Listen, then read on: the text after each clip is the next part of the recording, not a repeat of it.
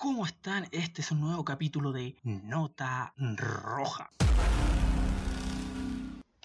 Hoy el capítulo que me convoca es miércoles santo. Finaliza la cuaresma y comienza el periodo de la Pascua. Es el día en que se reúne el tribunal religioso de los judíos, con Judas Iscariote para condenar a Jesús. Este conspira para traicionarlo por 30 monedas de plata.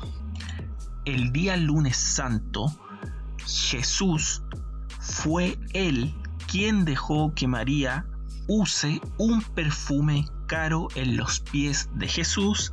El martes se lo señaló como el traidor y en este día se ve como busca la forma para traicionar.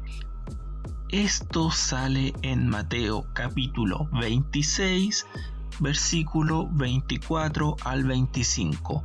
Judas se sintió defraudado. Se sintió defraudado porque Jesús no era el Mesías que buscaba. Ante esto tenemos dos opciones. La de Judas, que es alejarnos de Cristo, o la segunda, misericordia, que es confiar en el perdón de Dios y seguir con Él. Y esto fue miércoles santo.